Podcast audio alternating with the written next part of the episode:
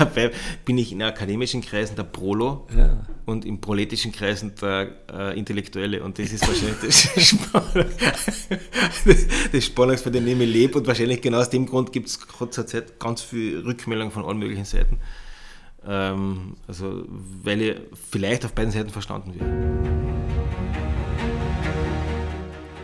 Ja, ich hätte mir für die zweite Episode für meinen Podcast keinen besseren Gast aussuchen können oder auch keine bessere Situation aussuchen können ähm, als ein Roland Gruber zum Thema Zukunftsorte, weil es genau um das geht, um was mein Podcast handeln soll. Ich habe immer wieder super spannende Gespräche, das vielleicht jetzt mit ein Höhepunkt.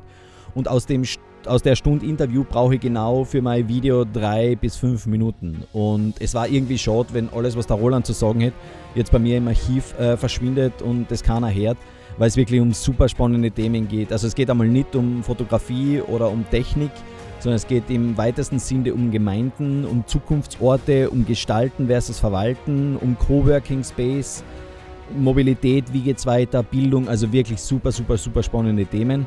Und ja, Roland, danke fürs Interview, danke auch die Möglichkeit, dass ich es als Podcast veröffentlichen darf.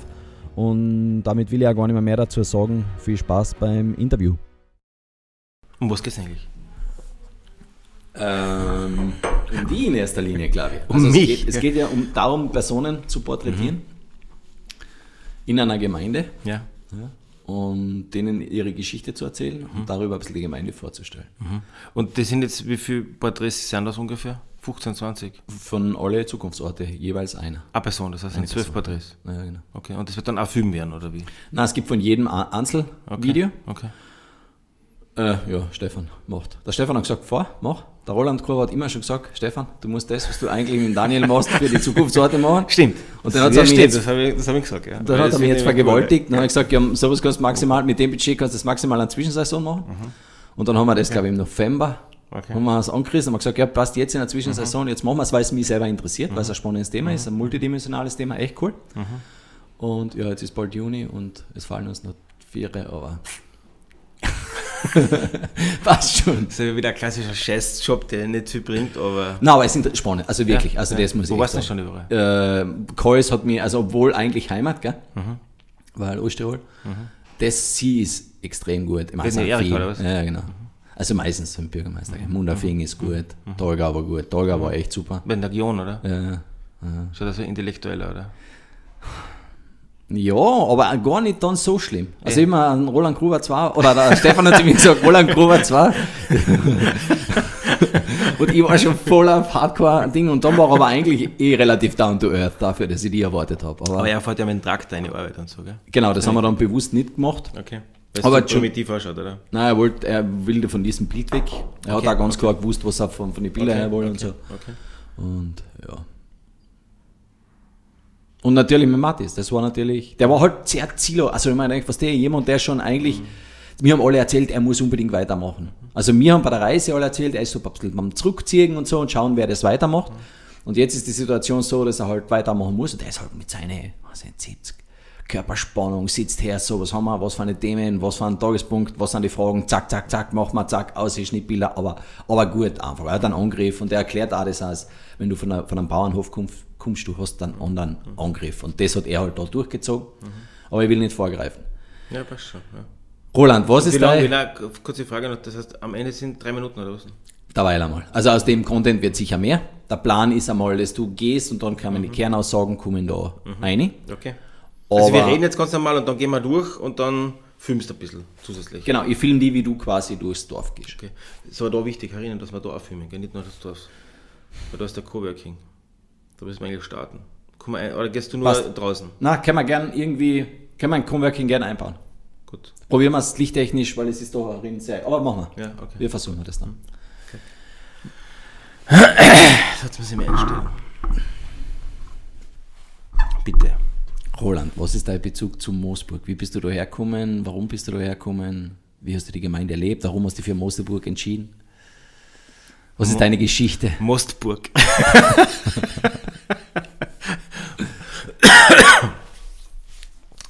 Gute Frage. Also es gibt, jetzt muss ich leider ausholen, es, es ist leider so. Es gibt nämlich eine ganz arge Situation, eine arge Begebenheit und zwar ähm, als ich in Klagenfurt gearbeitet habe. Also ich stamme ursprünglich aus den Bergen, aus Bad Kleinkirchheim und bin dann immer mit dem Auto mitfahrend oder selbstfahrend nach Klagenfurt gefahren und habe mir, das war Anfang der 90er Jahre, immer gedacht, niemals in meinem Leben möchte ich da irgendwie sein. Es ist neblig, es ist irgendwie, was sind diese Straßen da aber es war so ein Unort. Ich bin natürlich nie im Zentrum gewesen, sondern immer außen gefahren, aber über eineinhalb Jahre, zwei Jahre. So, so ein, um Gottes Willen, hier möchte ich nicht tot über dem Zaun hängen. Das war so eine Stimmung. Und dann habe ich eine Frau kennengelernt in Wien beim, beim Arbeiten und die war aus Moosburg. Und diese Frau ist dann auch meine Frau geworden. Wir haben Kinder bekommen und eines Tages, wir haben in Wien gelebt ähm, und ziemlich viel gezahlt für die Unterkunft und für die, ähm, was sind, äh, eigentlich Kinderbetreuung. Ja? Also Kinderbetreuung ist, kostet einfach viel in der Stadt.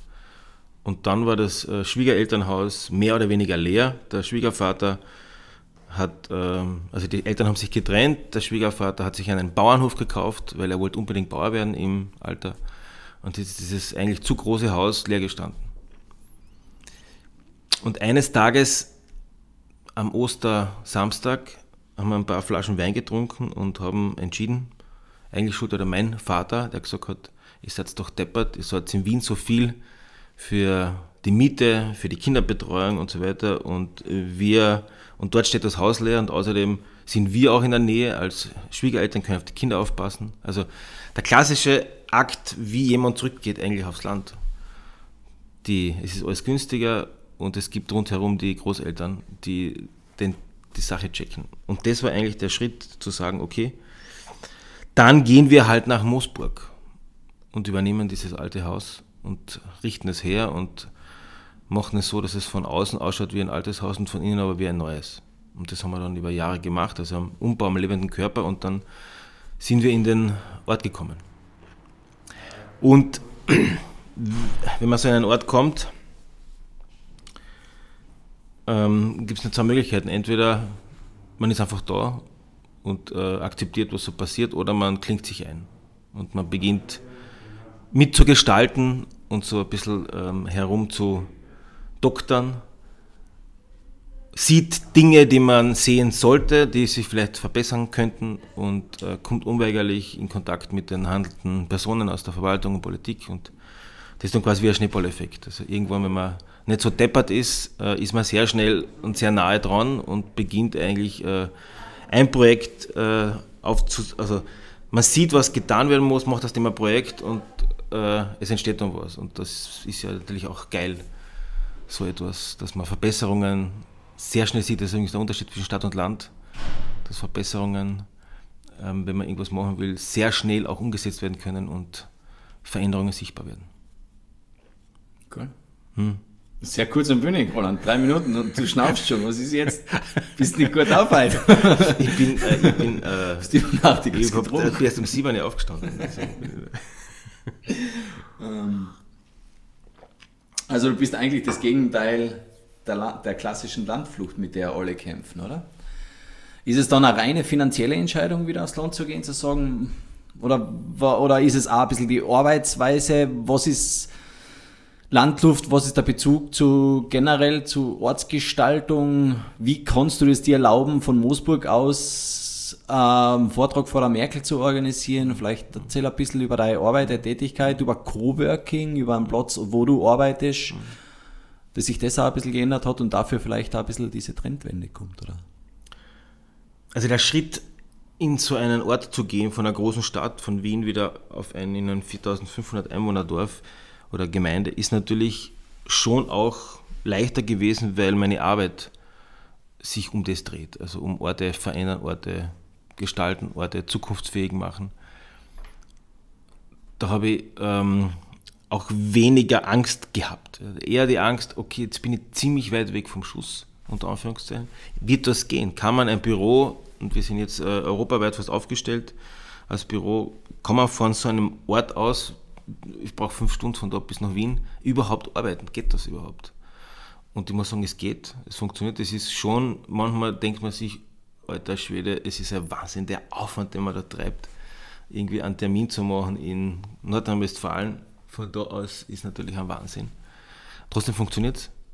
Es ist halt immer ein bisschen mehr Zeit, ein bisschen mehr äh, Organisationsaufwand, äh, den man braucht. Hallo, guten Morgen. Ähm, Organisationsaufwand? Ja, Organisationsaufwand, den man braucht. Und trotzdem ähm, kann man auch von so einem Ort aus wirklich international unter Anführungszeichen arbeiten. Und dann war, äh, wie so ein Raum entsteht, wie so ein, ein Coworking Space entsteht, war klassisch. Also ihr habt gesehen, warum ist dieses äh, Erdgeschossareal oder Erdgeschossräumlichkeit am Hauptplatz leer, schon relativ lang leer. Und dann habe ich den Bürgermeister einfach auch gefragt, was, ja, da gibt es Ideen, äh, aber das hat nicht richtig gebissen, weil es schwierig ist, an so einem Ort was Neues zu machen. Dann habe ich ihm gesagt, na, was ist, wenn wir einen Coworking Space machen? Gut, ja, noch nie gehört, äh, was ist das? Dann habe ich ihm das versucht zu erklären. Dann sind wir auch immer laufen gegangen. Das ist eine super Methode, um äh, was in Schuss zu bringen oder was weiterzubringen. Einfach laufen gehen mit den Leuten, weil beim Laufen ähm, passiert auch eine andere Form von Kommunikation. Dann irgendwann ist verständlich geworden, was es sein kann. Dann habe ich ein Konzept geschrieben und dann plötzlich ist das Ding Realität geworden. Der schwierigste Akt war eigentlich der Start, weil ähm, wer geht in so einen Coworking Space rein in einem ländlichen Raum? Was ist das überhaupt? Äh, und dann war ich der Erste, der da war und auch zwei, drei andere.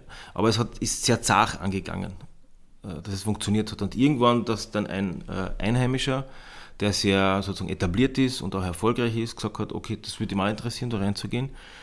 Da war dann quasi der Wunde, äh, sozusagen der Trendwende. Plötzlich war das ein Raum und ein Ort, äh, der ganz selbstverständlich geworden ist. Also weil es jemanden gegeben hat, den man schon über Jahrzehnte kennt, ich bin dann so ein Ausheimischer, ein, ein Zugraster, ein, ein Zugewanderter. Und dieser Akt war wahrscheinlich so der wichtigste Akt. Jetzt sind wir ja voll und jetzt funktioniert es. Ist ein Umschlagplatz geworden für alles Mögliche. Es finden alle möglichen Arten von kleinen und großen Veranstaltungen statt. Äh, es ist ein Kommen und Gehen. Es ist quasi eine Art Start-up-Hilfe auch geworden. Für, es sind echt Leute reingekommen, haben, wir haben sie vom Pyjama, sozusagen vom Zuhause arbeiten, ein Pyjama rausgeholt, das erste Mal in die Öffentlichkeit. Da muss man sich in der Früh auch anziehen, sich schön machen, dass man ins Büro geht und plötzlich merkt man, dass das ja zum Ziehen beginnt und dann wird man größer und dann geht man woanders hin. Also das ist quasi eine Art Zwischenstation für die meisten. Und genau sowas soll ja Coworking sein. Also es ist nicht, nicht der Treffpunkt für nur Kreativschaffende, sondern es ist eigentlich eine Art Hilfe zur Professionalisierung und ein Raum, der ähm, ein, wie soll ich sagen, ein, das erste Mal sichtbar machen, dass man äh, so wirklich professionell selbstständig ist, so würde ich es einmal bezeichnen. Und da haben wir eine Bar herinnen und die Bar ist einfach eine wesentliche Drehscheibe geworden. Gerade am Vormittag ist meistens viel los, hängt ein bisschen davon ab, äh, wie viel halt so rundherum los ist. Es gibt alle möglichen Akten von äh, Moosburg macht schlanker als Veranstaltung in der Fastenzeit. Du musst am Beginn abwägen und wenn du Gewicht verlierst, dann zahlst du für einen guten Zweck und so. Also es, das ist alles selbst initiiert von Leuten, die da herinnen sitzen. Also ich finde, das ist schon ein wichtiger, sehr wichtiger Ort geworden für das Zukunftsverständnis von Moosburg, dass es so einen Raum gibt und dass er im Erdgeschoss ist, direkt am Dorfplatz ist, äh, offen nach allen Seiten. Und äh, ich glaube, wenn er nicht mehr da wäre, wir würden ihn vermissen. Bei dir klingt das jetzt so einfach, du kommst in einen Ort, siehst, was getan, kehrt, quasi Erdgeschoss steht da und dann gehst du einfach zum Bürgermeister, gehst mit ihm laufen und setzt das um, machst es.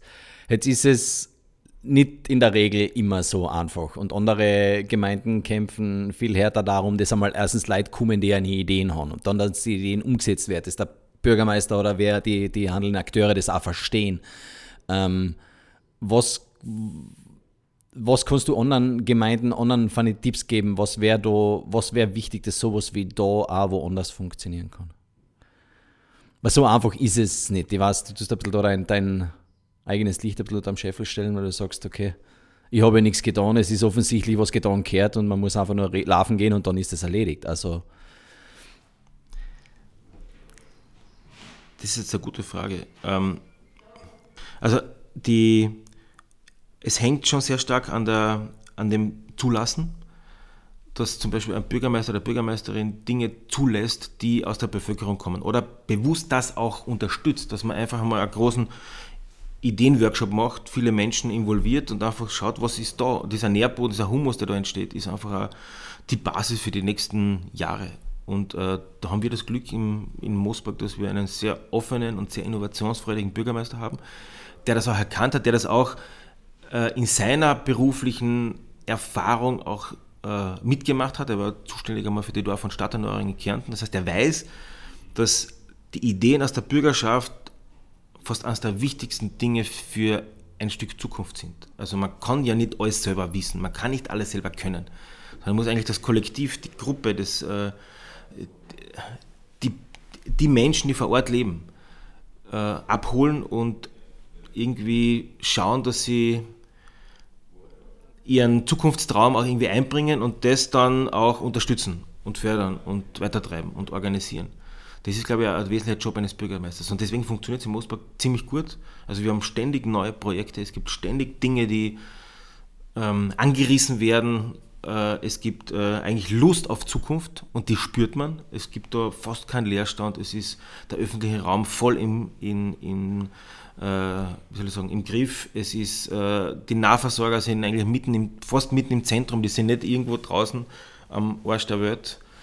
Ähm, es wird ständig geschaut, dass man auch neue Impulse setzt. Es gibt jetzt neue Initiativen, wie zum Beispiel äh, die Spezialisierung. Also wir wollen auf Spezialisten herholen, also wie so Handwerker, also zum Beispiel der Goldschmied ist äh, gekommen aufgrund dieser Initiative. Es ist ein Spezialradelgeschäft, wo ein Radl x tausend Euro kostet im Ort. Der hat jetzt dreimal so groß ausgebaut, weil es einfach so gut funktioniert.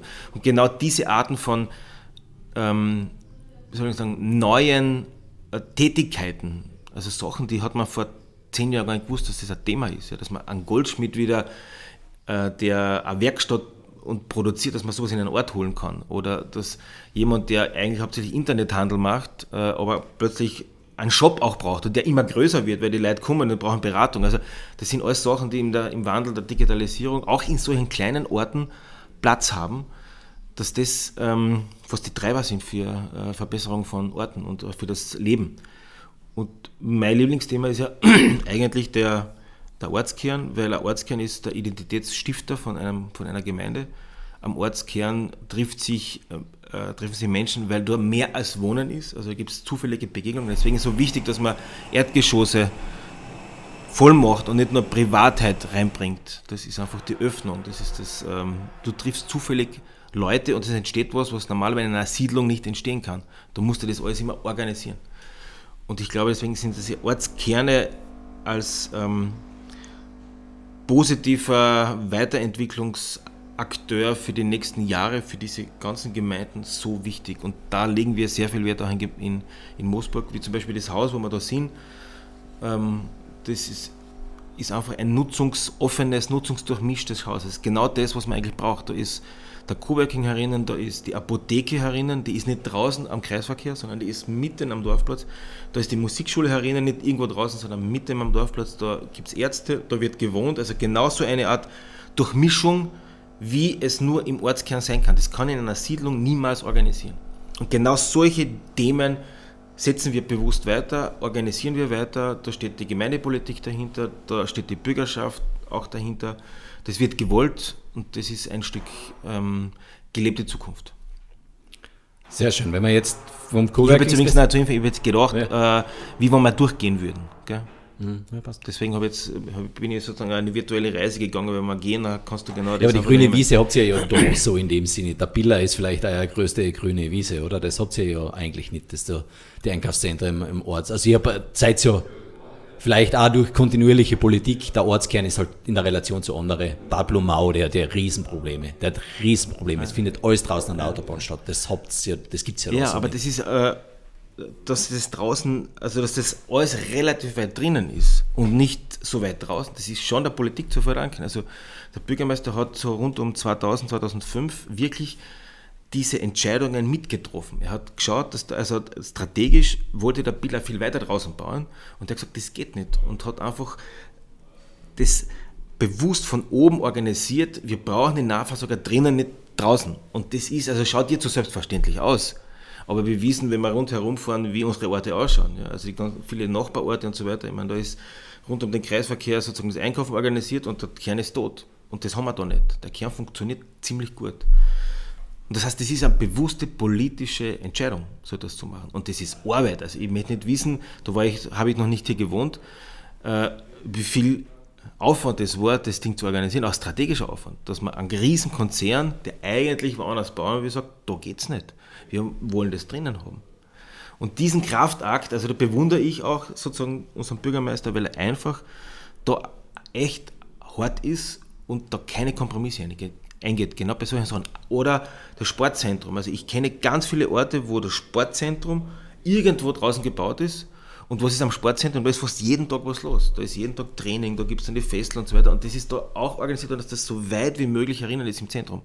Dass man fußläufig alles erreichen kann. Und das sind schon so wesentliche Ortsentwicklungskernpunkte, die, da habe ich nichts beigetragen. Das habe ich einfach dann genießen können, dass das gut gemacht worden ist. Und jetzt profitieren wir alle davon. Und jetzt können wir auf Basis dessen eigentlich Sachen weiterentwickeln. Also eine kluge Politik, also eine intelligente Politik und eine motivierende Verwaltung, also alles, was sozusagen auf dem Gemeindeamt ist, das ist, glaube ich, der Kern für einen funktionierenden Ort. Den haben wir da schon ganz gut. Mein Beitrag ist, also wenn man sagt, was ist meine Leistung, bin ich so selten da. Äh, meine Leistung ist, dass ich manchmal mit Dingen daherkomme, mit Ideen, die vielleicht auf den ersten Blick ähm, schräg sind, aber im, am zweiten Blick äh, Potenzial haben. Und das merke ich auch, wenn man dann, also weil ich sehr viel herumkomme und einfach dann diese Idee oder diese Ideen dann irgendwann halt äh, äh, beim Essen oder so transportiere, da könnte man doch, da wäre Potenzial.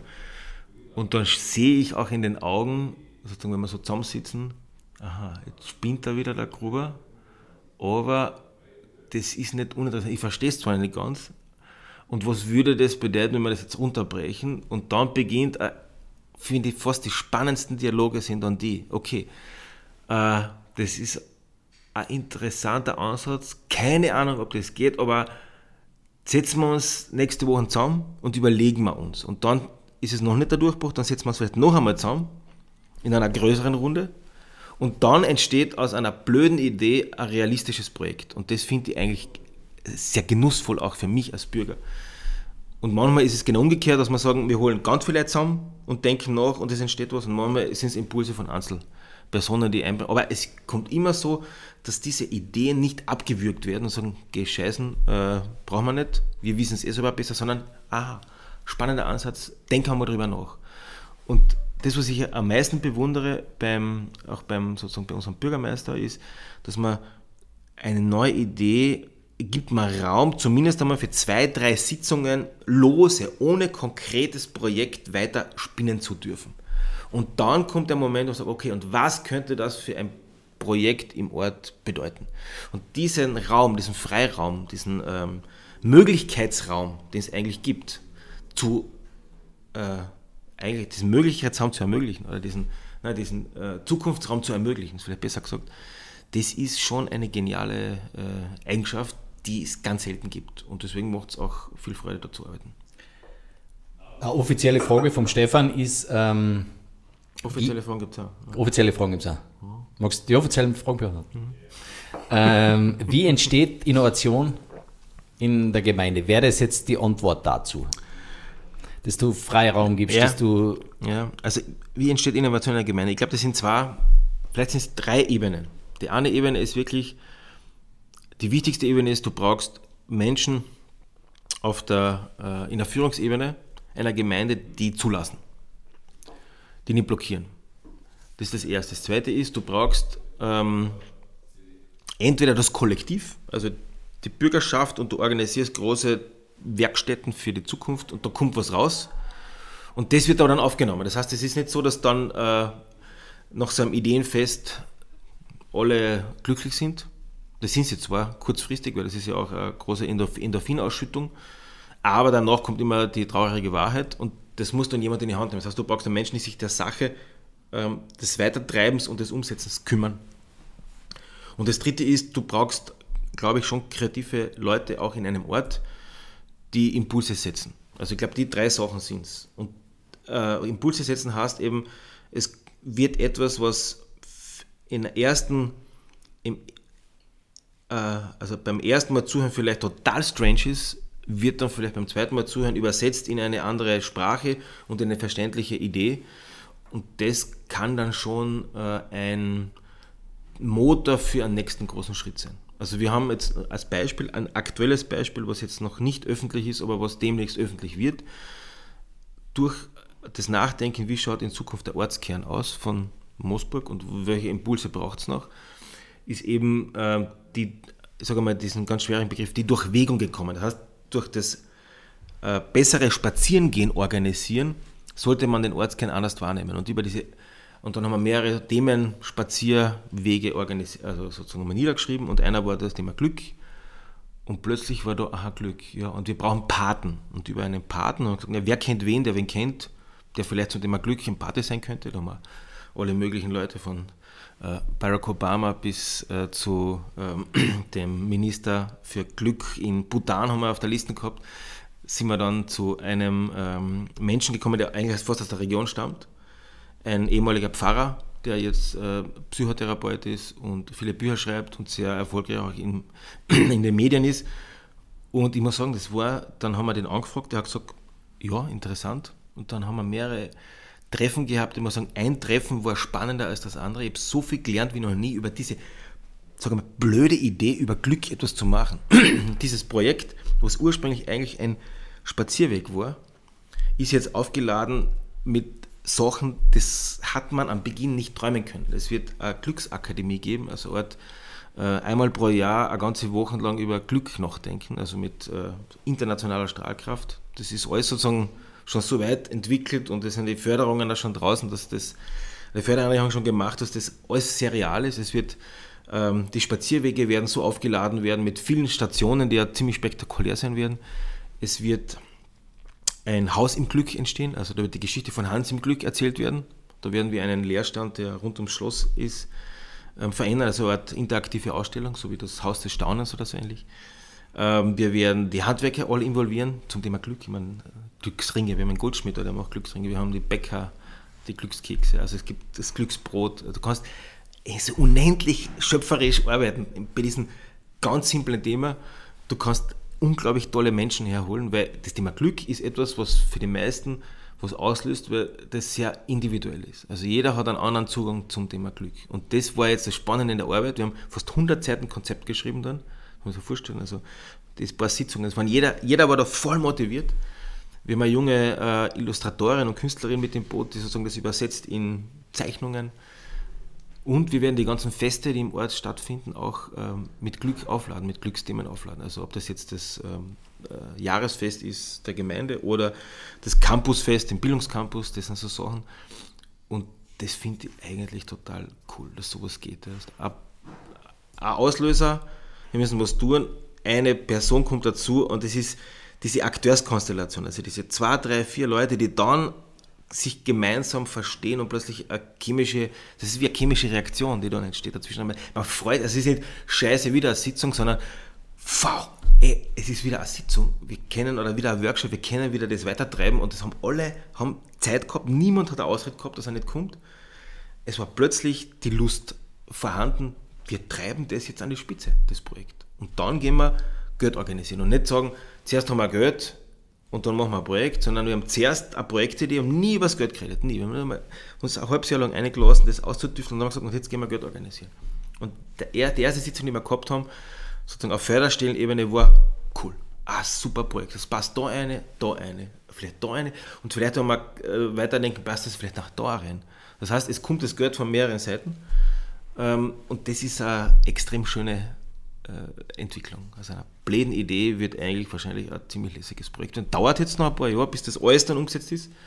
Aber die ersten Schritte werden nächstes Jahr schon sichtbar werden. Und da bin ich auch ein bisschen stolz darauf, dass, das, dass man da einen Teil, ein Puzzlestein äh, beitragen kann, dass sowas möglich ist.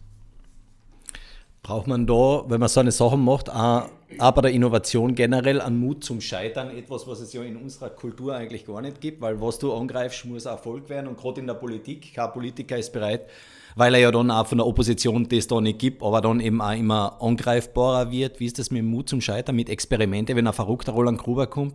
Wie lange muss der überzeugen, bis man merkt, okay, der wird nicht scheitern? Oder sollte man irgendwann einmal auch die Möglichkeit geben zu sagen, okay, das ist das Budget, probier, Schauen wir, was rauskommt. Also über Scheitern, wir haben mal eine eigene Konferenz gemacht zum Thema Scheitern, weil das ist ja natürlich tabu.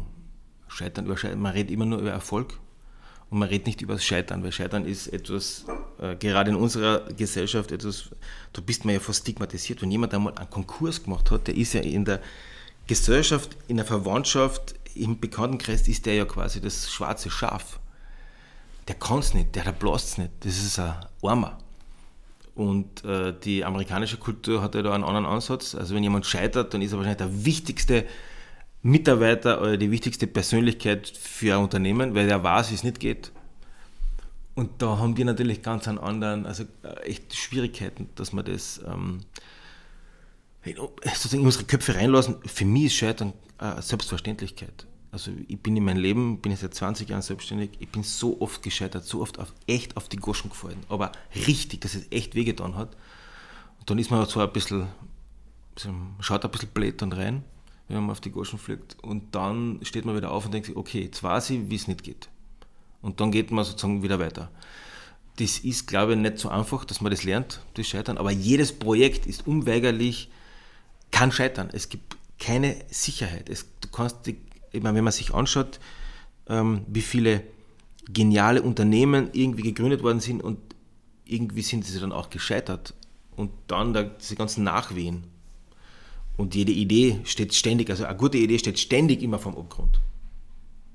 Und ähm, du kannst die geilsten Sachen irgendwie aufziehen und äh, machen und es ändert sich in der Akteurskonstellation, das ist fast mein Lieblingswort, also die drei, vier Leute, die irgendwie dann so ein Projekt treiben, ändert sich was, der eine lässt sich scheiden oder der andere zieht beruflich woanders hin, äh, plötzlich ist eine Säule weg oder ein Tischfuß und der Tisch fällt um. Und du hast keine Chance mehr, den Tischfuß unten einzutun, der ist einfach weg. Und das muss man zulassen, das ist so. Wir haben nicht die permanente, äh, also ich glaube, wenn du immer denkst, dass alles so weitergeht, wie es war, dann bist, hast du eigentlich schon verloren und bist schon gescheitert. Also es ist das ist so schwierig. Also der, der, Hermes Fettberg, unser genialer, was ist er denn eigentlich, Literat und äh, Showmaster war er damals, der hat einmal gesagt, wenn man es einmal gut hat, will man es akkurat wieder so gut haben. Also man will diesen Zustand eigentlich konservieren, diesen guten Zustand. Und das ist nicht machbar. Also du bist ständig am Weiterentwickeln und du bist ständig wieder was Neues einbringen, weil dieser Zustand haltet ja nur kurzfristig an. Und das ist die meiste Arbeit, also wenn du diese Innovationszyklen hernimmst, diese Unendlichkeitskurven, dann ist es ganz logisch, dass am meisten Arbeit ist, diesen Zustand, wo es gut geht, am Leben zu erhalten. Da musst du echt viel tun. Und ähm, manchmal ist es besser, du lässt einmal los, weil es ist zu viel Aufwand, um das zu halten. Vielleicht muss man mal loslassen, dann muss man mal ein bisschen trauern, dann muss man sagen, scheiße, das geht jetzt nicht mehr. Wie ein Leerstand, irgendwo war was drinnen, dann ist plötzlich ein Leerstand, dann sind alle traurig, und dann musst du das loslassen lernen. Dann ist äh, der Trauer, also der, im Trauerkreis ist quasi dann diese Phase des Verabschiedens und dann irgendwann ähm, beginnt das wieder nachzudenken, was passieren kann und was muss man ändern und dann Neues ausprobieren und schon langsam beginnt wieder was zu greifen und dann kommt man wieder auf diesen anderen Zustand, der relativ weit oben ist, also wo es dann gut geht. Ja. Und das ist der klassische, also jedes, jede Person hat diese diesen Zyklus. Jede Organisation, jede Gemeinde, also fast alles haben, leben in, genau in, diesen, in dieser Unendlichkeitskurven. Und deswegen ist ähm, das Scheitern wahrscheinlich eines der wichtigsten Sachen, die man im Leben lernen muss, weil nach dem Scheitern kommt wieder ein neues Glücksgefühl, wenn was Neues entstehen kann. Also Scheitern gehört komplett dazu. Schön passt das. Ganz schön. Das ist wirklich super, das ist diese Kurven, die da. Die da. Also wenn du das anschaust, kennst du die, oder? Mhm. Nicht? Und das heißt, da oben ist am meisten zum Arbeiten. Da. Und dann ist da irgendwo der Duscher und dann kannst du sozusagen loslassen und dann alles wieder neu ausprobieren. Das kannst du fast überall einwenden. Ich versuche immer, wenn ich in eine Gemeinde komme oder zu einem Projekt, wo sind die gerade? Sind die schon, haben die schon, sind die schon da, versuchen sie schon was Neues wieder? Mhm. Dann ist es am leichtesten zu arbeiten. Sind sie noch im Trauerzustand? Das ist wie jetzt, der Typ hat einen Schlaganfall, das heißt, es ist noch Trauerzustand jetzt. Mhm. Das ist immer erst da, loslassen, scheiße, der wird nicht mehr so wehren. Irgendwann kommt dann wieder, kann er wieder reden, wieder gehen und es beginnt wieder das Leben. Also du kannst fast das Ganze, alles was du tust, kannst du irgendwie einordnen, wo du bist. Frage ist nur, wie ist das geneigt? Ist das aufwärts geneigt oder aufwärts geneigt? Aber lass. Die, stimmt schon. Ja, also das ist die andere Problematik. Ähm, Coworking Space war ja ein gutes Beispiel. Ja. Du suchst noch was? Wenn ich da mit tippe, tu nicht WhatsApp mit, tu nur Zeiten mitschreiben, gell? Suchst du was? Brauchst du was?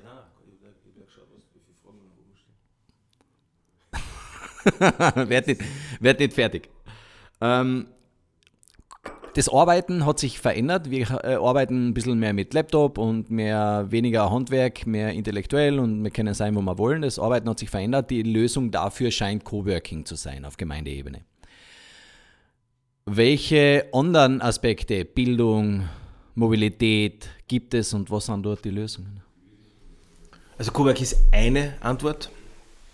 Äh, Bildung ist natürlich, wenn man sozusagen einen Ort wie jetzt Moosburg hernimmt, ist die Entscheidung, warum jemand da bleibt oder da herzieht, ist mehr als Coworking ist das Thema Bildung. Also gibt es in dem Ort eine gute ähm, Möglichkeit, die, die, Kinder in die Schule zu schicken. Weil es ist natürlich so, wer zieht in eine Gemeinde? In der Regel ist die Entscheidung dann, wenn man Familie gründet, dass man irgendwie einen Wohnungswechsel vornimmt oder einen Ortswechsel vornimmt. Und da ist, und das merkt man schon auch hier in Moosburg, ist die Entscheidung, eine gut funktionierende Bildungseinrichtung ist das Um und Auf. Und im Idealfall gut erreichbar. Also nicht irgendwo, und wir haben in Moosburg so rund um 2010 versucht, auch neu anzudenken, wie schaut Bildung in Zukunft aus. Also, dass man nicht Räume oder die Schule für morgen, sondern für übermorgen auch in so einen Ort reinbringt.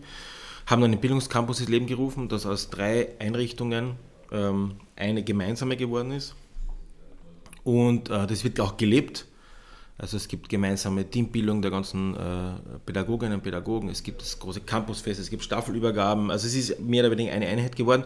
Und jetzt zieht die Infrastruktur nach. Das heißt, jetzt wird in, im nächsten Jahr entsteht dort eine Mensa, also wirklich wir, am Land kriegen wir eine Mensa, das heißt auch so, wo man dann essen kann, äh, wo die Verpflegung, wo aus, mit regionalen Produkten gekocht wird und es auch ein Veranstaltungsort wird. Also die Mensa in der Schule oder eigentlich im Bildungscampus wird der Treffpunkt für die Gemeinde werden. Das heißt, wir haben es in der Bildung, äh, diese ganzen Bildungsgebäude sind ja eigentlich 200 Tage im Jahr einen halben Tag gefüllt und die restliche Zeit leer.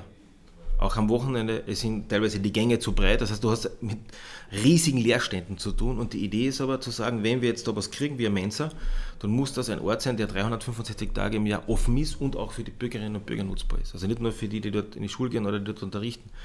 Und das haben wir jetzt mitorganisiert. Das heißt, es wird eine Art Veranstaltungsraum werden, wo alles machbar ist. Von Theaterspielen über Yogakurse, über äh, Literaturlesungen, über Konzerte. Das heißt, die Mensa als Multifunktionsort gedacht und das fast mitten im Zentrum. Weil, und das muss man sagen, das ist eines der großen Glücksfälle für so einen Ort wie Moosburg. Wir haben kein Kulturzentrum.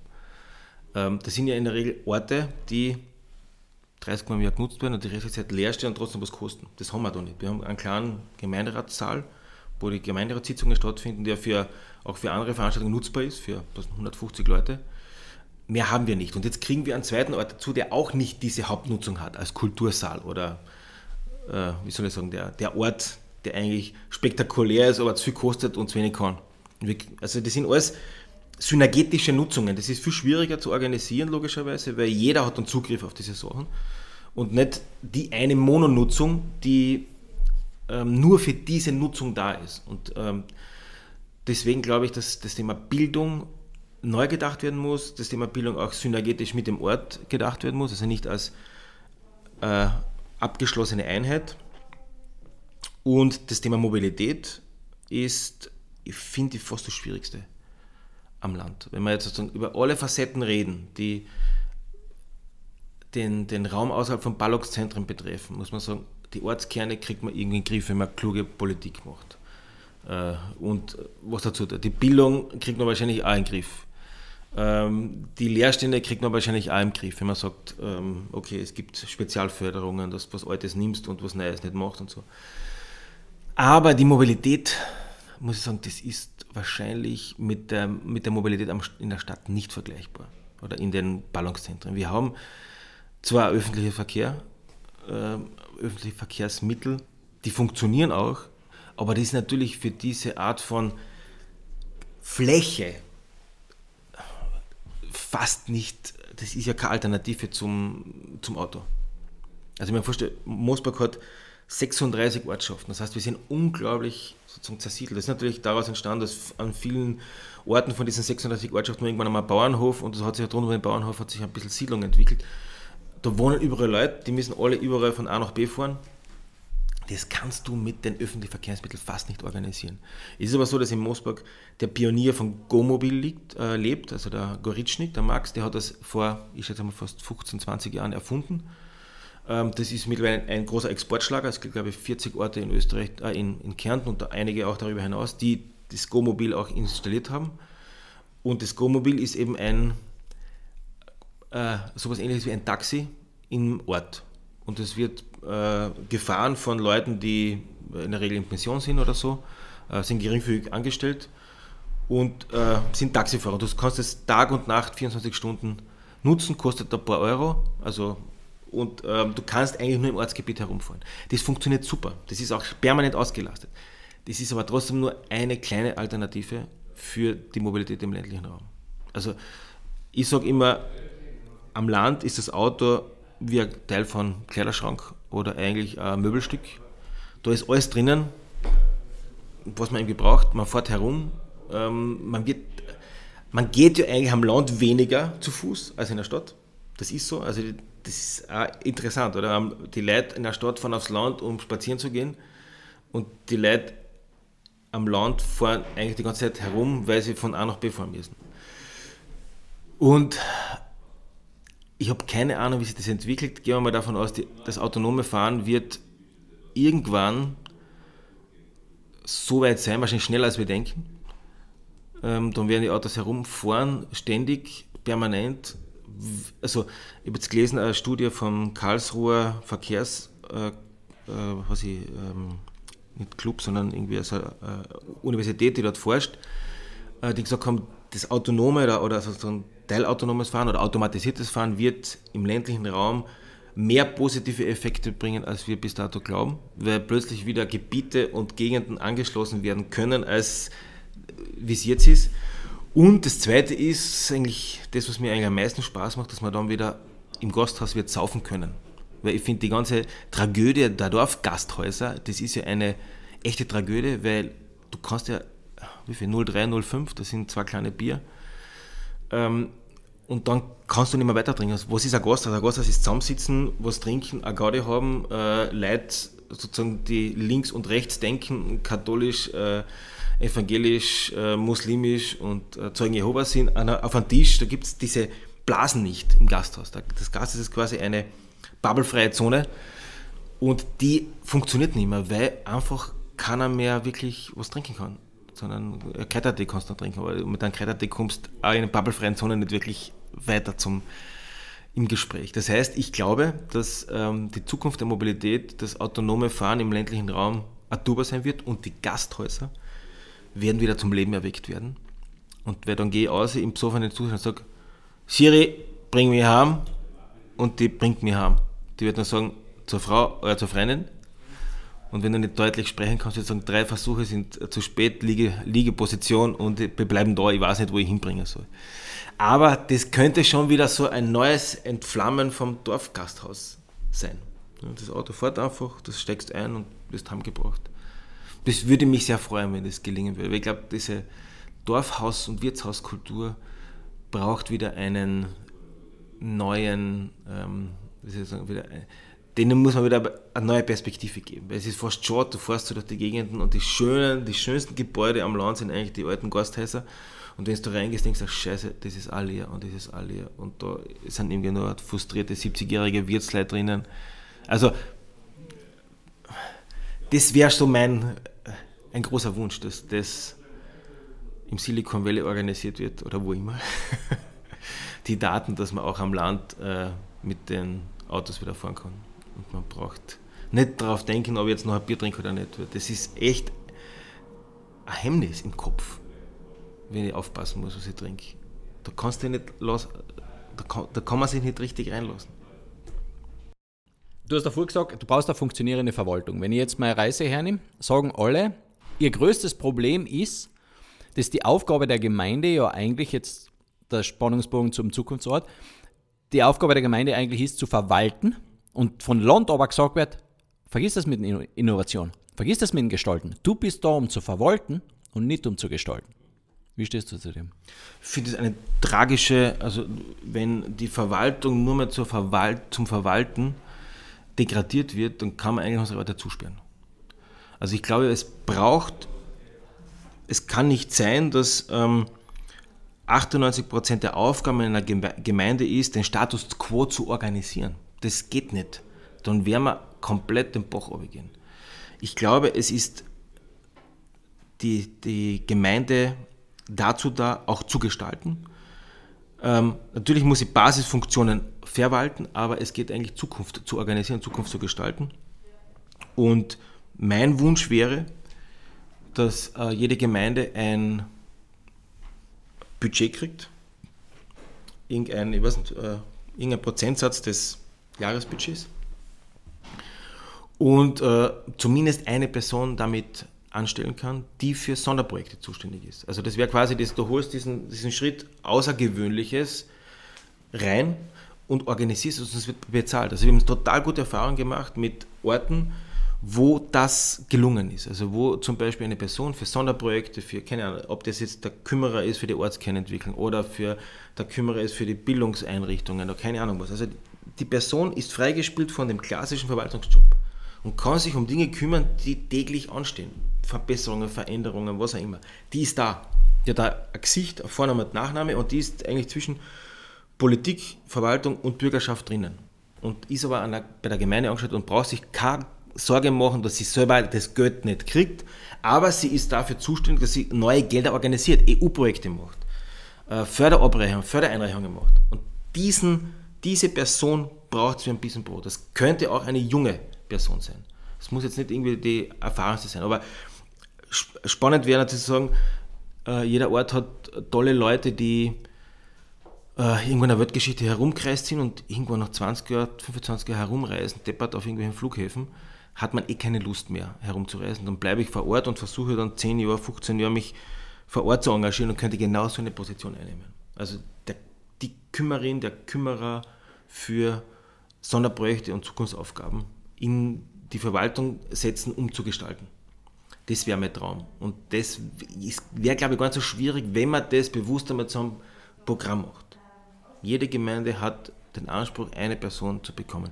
Ich glaube, die würden das dann ausschreiben, die würden Hearings machen, die würden sagen, ich nehme jetzt die beste Person, die es gibt. Und das wäre ein echter Zukunftsjob. Also wenn ich Berater bin und ich war was für irgendein großes Consulting-Unternehmen unterwegs in der Welt und ich sage, es gibt einen lässigen Job vor Ort ich bin angestellt, kriege äh, meine Kohle und kann da ein Stück Zukunft in meinem Umraum, in meiner unmittelbaren Umgebung mitorganisieren und mitchecken. Ich glaube, dass das schon eine spannende Aufgabe wäre für äh, viel mehr Leute, als wir glauben. Das würde, also sonst sind wir tot, sonst kann man die ganzen, die ganze, den ganzen ländlichen Raum mehr oder weniger zusperren, wenn das in die Richtung geht. Das sind Jon auch sein Thema gewesen, weil er gesagt hat, ich bin einfach in so vielen Sachen drinnen und als Bürgermeister, du hast so viele offizielle Geschichten, du hast gar keine Zeit für beim, im Wirtshaus zu sitzen oder einen Coworking Space anzuleiern oder mit den Leuten zu reden, die Innovation bringen. Ähm, warum muss. Nimm, Herr Bob. Das ist der Typ vom. Bitte. So, wo sind wir jetzt gewesen? Ähm, zurück zu, zu, also ich, ich, möchte ein bisschen den Spannungsbogen schaffen zu den Zukunftsorten. Zurück, der Kümmerer, das in der Gemeinde was passieren muss, dass die nicht nur verwalten, weil woher kommt sonst, woher kommt Innovation, woher kommt Veränderung? Kommt sie vom Land? Kommt sie von der EU? Kommt sie vom Bund? Braucht man Land, Bund, wenn wir EU haben? Was sind die zwei Sachen, die stark werden müssen? Man sagt immer die Gemeinde, hyperlokal und das Grobe, die EU dass man da ein bisschen und dann hin vielleicht ein bisschen den Spannungsbogen zu den Zukunftsorte, eine Vereinigung von innovativ denkenden, noch Vorschauenden gekommen aus Bau und Landluft. Und ähm, also das Thema ist tatsächlich, ist eigentlich ist es ein reines Finanzierungsthema. Also die ganz, wenn man so eine, ein Ort, wie kommt er zu Innovationen und wie entsteht dort was Neues, wenn ich eine Person hätte, die für dieses permanente ähm, sozusagen Neues entstehen lassen und auch kümmern um Umsetzung, wenn ich so eine Person hätte, dann würden sich viele Orte leichter tun. Und da beißt sich jetzt die Katze in den Schwanz. Die eine Seite ist, äh, es gibt auf EU-Seite wahnsinnig viel Geld, wahrscheinlich genau für sowas. Ich habe selber noch nicht ausprobiert, aber die ganzen Programme, die ich mitkriege, es liegt das Geld quasi in Brüssel und es wird nicht abgeholt. Oder es liegt oft beim Land und es wird nicht abgeholt, weil es zu kompliziert ist, weil sich an niemand auskennt mit diesem ganzen. Oder weil alle, viele haben Angst, eine EU-Förderung abzuholen, weil es sehr viel administrativer Aufwand ist, weil das in der jetzigen Situation in einer Gemeinde keiner leisten kann. Wenn ich diese Person hätte, hätte ich Wari, dann könnte diese Person einen Teil dieser Sache leisten. Aber bis sie die Person kriegt, die natürlich vielleicht aus diesem Programm finanziert wird, diese erst, dieser Mut in Vorleistung zu gehen und Zeit in Vorleistung zu gehen, das ist, glaube ich, etwas, was extrem schwer zu machen ist. Und da sind die Zukunftsorte meiner Meinung nach Vorreiter, weil sie irgendwie Typen an der Macht oder in der Bevölkerung haben, die diesen Mut in Vorleistung zu gehen, ob der jetzt bezahlt ist oder unbezahlt ist, eher haben als die anderen. Also die stecken den Kopf nicht in den Sand und sagen, scheiße, kein Geld, nur verwalten. Das das Wichtigste, wiedergewählt werden, sondern sagen, verwalten ja, aber Zukunft wichtiger oder Zukunft genauso wichtig und tun einfach. Und ich kenne das selber von da, also dieser Kampf an Kohle für genau diese Arbeit ist das Schwierigste. Also bei so einem Glücksprojekt wie wir, was wir jetzt anlernen, da ist der erste Schritt einfach auch unbezahlte Vorleistung, die irgendwer machen muss, die irgendwer diese die Zeit muss man aufbringen. Vielleicht kommt was zurück, vielleicht kommt auch nichts zurück, man weiß es nicht. Und vielleicht müsste man da auf ähm, europäischer Ebene einen kommunalen Innovationstopf ausrufen, wo man genau für solche, ich sage einmal, es geht vielleicht um starke Typen, die in solche Gemeinden kommen könnten, um zu, noch das besser zu organisieren und zu helfen, dass das ein einfacher Akt ist. Also ich kriege einmal für eine gewisse Zeit einen, eine Anschubfinanzierung und die Person ist dann zuständig, dass mehr daraus wird. Aber diesen ersten, also die Kreativwirtschaft Austria hat kein schlechtes Modell mit diesen ähm, Kreativ, äh, wie heißt er, Kreativförderscheck, hast du ja, glaube ich. Ähm, du kriegst du als, egal wer, ähm, der ist gedeckelt mit einer Summe X und jeder, der will, kann das Geld abholen. Das ist, glaube ich, 6.000 oder 8.000 Euro. Also sehr schnell Geld für deine eigene Organisation oder für dein Unternehmen. Und so ähnlich müsste es auch sein. Vielleicht ist es der, äh, was ist der Innovations- und Kümmerer-Scheck von der EU und ich kriege 10.000 Euro 15.000 Euro für die Gemeinde und mit diesem ersten Schritt kann ich diesen ersten Akt machen. Ich kann schauen, was kann jemanden bezahlen und ich kann was machen und dann müsste es wahrscheinlich äh, funktionieren. Dann habe ich quasi ein Geld, dann habe ich eine Person und dann ist die Person zuständig für diesen ganzen nächsten Akt weiter Gelder zu organisieren, aber fixe Anstellung an der Gemeinde, weil die dürfen nicht in der Luft hängen, das ist viel zu schwierig. Und also wahrscheinlich muss man da auf, der, auf dieser Organisationsseite und Förderseite ein bisschen umbauen, damit diese ländlichen Räume, und da reden wir nicht nur über Österreich, sondern reden wir ganz Europa, wo die alle crashen. Also es gibt natürlich ländliche Räume, die besser funktionieren, aber es gibt ganz viele, die haben unpackbare Probleme, dass man die besser in den Griff kriegen. Also du brauchst wahrscheinlich einen, einen neuen Ansatz. Muss, vielleicht muss man das Kommunen, auf Kommunenebene äh, und europäischer Ebene. Also ich glaube, das sind nicht die zwei Ebenen, die wichtig sind. Also die Landesebene ist halb wichtig. Die ist zwar am Land wichtiger und die Bundesebene, die tut für den ländlichen Raum eh nichts. Also ich glaube, lokal und europäisch, die zwar, dann kann man wahrscheinlich die Nationalstaaten auflösen und sagen, es gibt irgendwie Regionen ähnliche Konstruktion von Europa. Und dann haben wir wahrscheinlich ganz ein anderes Spiel und ganz eine andere Verständlichkeit von wie Europa tickt und diese nationalstaatlichen Grenzen, die eigentlich konstruierte Welten sind und konstruierte Feindschaften auch äh, im Alltag leb, äh, leben, das ist meiner Meinung nach eher Auslaufmodell. Und ja, vielleicht schaut es in 100 Jahren ein bisschen anders aus. Die, das wären dann die United Regions of Europe, also nicht die United States of Europe, sondern vielleicht die United Regions of Europe. Schön, sehr cool.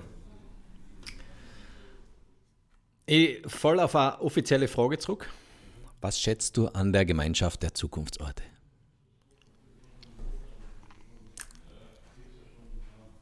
Ähm, also die Zukunftsorte ist eine ähm, sagen wir so, die Zukunftsorte ist ein Kreis von innovationsfreudigen Menschen aus unterschiedlichsten Bereichen. Es sind innovationsfreudige Köpfe auf Seiten der Politik dabei. Es sind äh, zukunftsoffene Menschen aus der Verwaltung dabei. Es sind ähm, äh, zukunftsgeile Bürger dabei. Und die treffen sich in unregelmäßigen Abständen an unterschiedlichen Orten zu unterschiedlichen Themen. Und jedes Treffen ist eigentlich ein, äh, also da entstehen, bei jedem Treffen entstehen eigentlich neue äh, Ideen und auch neue Projekte, weil die Zukunftsorte sind keine Theorieeinheit, also es ist keine akademische, also die Zukunftsorte sind keine akademisch zertifizierten Innovationsprofessoren, sondern sind Innovationsprofessoren, die im Alltag stecken. Und jedes Treffen dient eigentlich dazu, dass man zwar eine Idee bekommt von einer Sache, aber gleichzeitig auch die Bodenhaftung, wie man das umsetzen kann. Also es bleibt nicht in der Theorie stecken. Also es geht nicht um tausende Seiten Papier zu schreiben, sondern es geht darum, okay, eine gute Idee, was mache ich, mit wem, bis wann und wer zahlt es. Und das wird an diesen Treffen immer wieder ausgetauscht, weil da lernt der eine, also wenn ich mir vorstelle, das Thema Bildung haben wir da angefangen, als erstes in Moosburg und dann wird es die Treffen geben und es sind viele Sachen, die wir da ausprobiert haben und wo wir fünfmal auf die Schnauze gefallen sind, mit dieser Erfahrung weitergegeben worden und die anderen haben das dann auch nachmachen und noch besser machen können. Umgekehrt äh, Sachen mit Ortskern oder mit äh, Energie und so weiter. Und das schätze ich total an diesem Netzwerk. Es ist eben, das sind keine Jammerer, es ist ein, ein Treffen von ähm, nicht-Jammerern, was ist das Gegenteil von Nicht-Jammerer? Ein Jammerer ist jemand, der jammert, dass alles so schwierig und kompliziert ist und eh nicht gehen wird und sicher scheitern wird. Und das Gegenteil sind eigentlich, äh, was sind das? Der, der Jammerer und die, äh, was ist eigentlich das Gegenteil von Jammern? Gibt es da ein Wort? Der Roland Gruber ist das Gegenteil von Jammer. ja, aber. Der hat immer nur Potenzial und Möglichkeiten, machen wir und tun wir. Ja, vielleicht sind es Glück. Ja, Potenzial, jammern und das Gegenteil ist eigentlich zulassen. Das ist nicht so gut wie jammern. Der jammert schon wieder, der lässt schon wieder zu nah. Fällt mir jetzt im Moment nichts ein, aber das wäre ein schönes Wort zu finden. Möglich, möglich, Möglichmacher, möglich, Ermöglicher. Ja, vielleicht ist es. Also treffen sich, genau, also es treffen sich nicht Jammerer, sondern es treffen sich, es treffen sich eigentlich Ermöglicher. Also nicht, wird es da, da irgendjemand mal gesagt, nicht zukunftsbesessen, äh, vergangenheitsbesessen und zukunftsvergessen. Und eigentlich sind die, sind die Zukunftsorte, wenn die sich treffen, treffen sich nicht Jammerer, sondern Ermöglicher. Also Leute, die Lust an Neuem haben, genau. Und manche gehen dann echt gestärkt hervor und man spürt noch so Treffen immer wieder äh, am Montag eine frische Energie für etwas. Nicht ähm, die Tür zuzumachen, sondern die Tür aufzumachen für was Neues.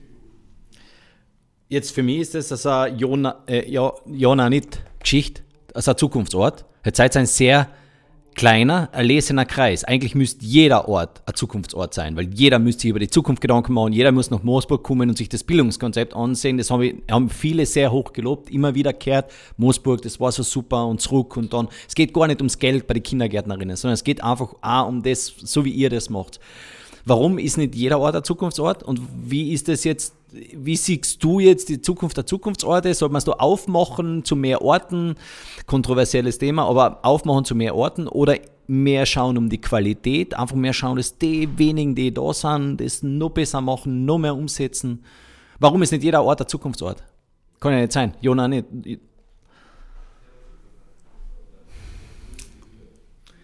Das ist eine blöde Frage. weil du die jetzt also, na, weil positionieren da, musst politisch. Nein, nein, nein, muss ich nicht. Nein, ich bin kein Politiker. Ähm, na, weil das ist natürlich, der Wunsch wäre schon, dass jeder Ort eigentlich ein Zukunftsort wäre, zumindest vom Bewusstsein her. Ich glaube aber nicht, dass jeder Ort bei so, einer, bei so einem Netzwerk wie Zukunftsorte dabei sein kann, weil es dann zu zahnlos wird, weil es einfach zu viel sind. Ähm, ich glaube aber, dass das Zukunftsorte-Netzwerk, wie es jetzt besteht, also diese 12, 13 Orte, sind zu klein, also weil die kritische Masse fehlt. Also ich glaube, dass es Potenzial hat für zwei bis dreimal so stark und so groß. Vielleicht auch über die Grenzen hinaus das Denken, weil du brauchst für alles, was passiert, eine kritische Masse. Du brauchst eine kritische Dichte. Ansonsten äh, erstickt Innovation auch im Raum oder am, am nicht gegenüber. Äh, warum Städte so viel Neues hervorbringen, weil einfach die kritische Masse da ist. Also ist egal, ob irgendwer was macht oder was tut, äh, es findet sich immer irgendjemand, der dann einspringt. Das ist so der, der Charme von einer Stadt. Also die Dichte und die, die Nähe und die Reibungen und das Befruchten von Sachen, das ist ja am Land nicht so leicht. Ähm, wenn ich was verändern will, muss ich das organisieren. In einer Stadt entsteht es fast von selber, weil so viele Leute da sind. Wenn ich am Land ein Kino haben will, muss ich das organisieren das wird mir niemand bringen. Also ich kann nicht sagen, aus zehn Kinos auswählen, sondern okay, das haben wir da auch gemacht in, dem, in den Räumlichkeiten.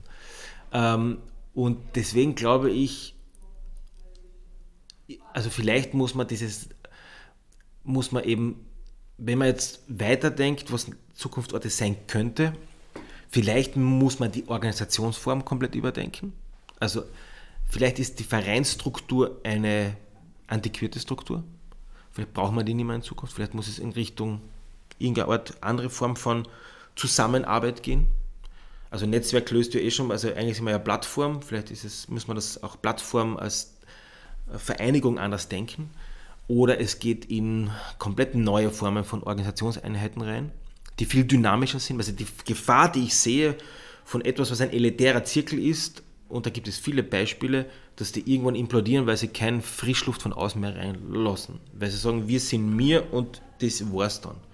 Das sehe ich bei Zukunftsorte nicht, weil ja die Öffnung äh, ja da ist, aber vielleicht braucht es ein, neue, ein, ein, neues systemisches Denken von, diesen, äh, von diesem Netzwerk. Das wäre vielleicht ein Schritt, ähm, den man überlegen sollte für nächste, jetzt ist einmal äh, ein neues Programm geschrieben worden, aber für die Zukunft vielleicht an der Organisationsform arbeiten und eine zeitgemäßere finden. Ein Verein funktioniert, aber ist wahrscheinlich nicht die richtige Antwort für Zukunftsworte. Welche Frage hätte ich fragen sollen, die ich nicht gefragt habe? Woran erkennt man eine Zukunftsort, wenn man bei der Ortstafel reinfährt? Bitte, Roland. Woran erkennt man einen Zukunftsort, wenn man bei der, bei der Ortstafel vorbeifährt? Im besten Fall gar nicht. Weil er so selbstverständlich da ist, aber vielleicht ähm, erst am zweiten Blick.